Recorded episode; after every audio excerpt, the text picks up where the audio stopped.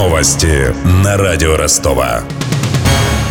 Здравствуйте, у микрофона Евгений Глебов. Я расскажу о главном к этому часу. Пресс-конференция президента Путина пройдет при традиционно высоких мерах безопасности. Об этом журналистам заявил пресс-секретарь главы государства Дмитрий Песков. По его словам, на всех массовых мероприятиях обеспечивается должный уровень безопасности. Ранее в Кремле сообщили, что президент перенес большую пресс-конференцию с четверга на пятницу, чтобы проститься с убитым послом России в Турции Андреем Карловым. 46% россиян удовлетворены своей жизнью. Таковы результаты мониторинга в ЦИОМ. При этом четверть участников опроса заявили, что недовольны текущими обстоятельствами.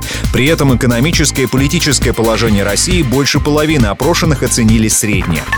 Освободить малый бизнес от необходимости ставить кассовые аппараты нового образца в следующем году призвала сегодня вице-президент Донской торгово-промышленной палаты Ростовской области Светлана Абдулазизова. По ее мнению, инициатива должна коснуться прежде всего тех предпринимателей, кто работает по вмененке и патентам. Чтобы добиться послабления для них, Ростовская область должна внести в Госдуму соответствующий проект закона.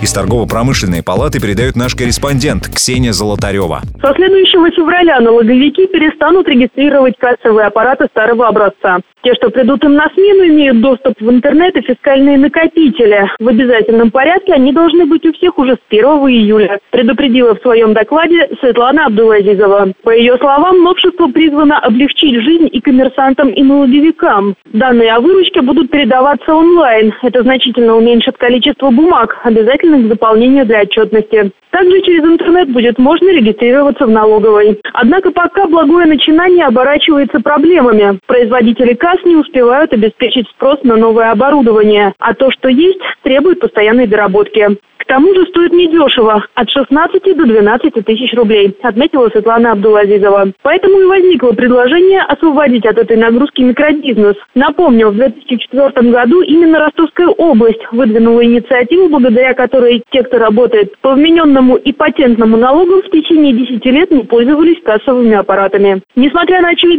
проблемы с поставками и установкой оборудования, представители областной налоговой инспекции заявили, что не смогут не штрафовать тех, кто не поставит новые кассовые аппараты. Заявление вызвало возмущение среди представителей бизнеса, которые оказались в патовой ситуации. Они попросили отсрочить установку касс, как это было сделано с аппаратами ЕГАИС, обязательными для продавцов алкоголя и пивной продукции. Между тем, в федеральном правительстве готовят законопроект о компенсации затрат на установку новых касс. Предполагается, что предприниматели смогут вернуть себе до 18 тысяч рублей.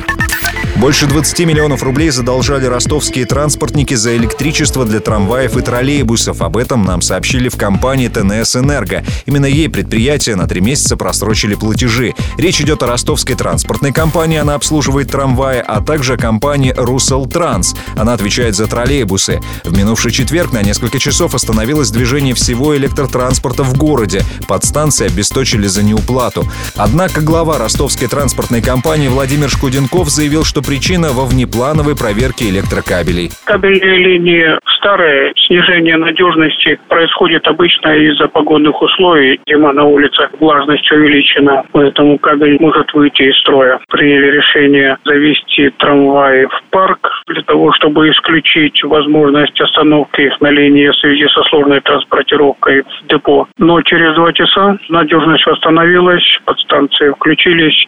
Движение трамваев и троллейбусов восстановили после вмешательства сити-менеджера Виталия Кушнарева. На погашение долгов перед энергетиками транспортными компаниями отвели 4 месяца с конца января до середины апреля следующего года. Про деньги. Официальный курс евро к рублю на четверг упал на 59 копеек и составляет 63 рубля 60 копеек. Доллар подешевел на 69 копеек и стоит теперь 61 рубль 10 копеек.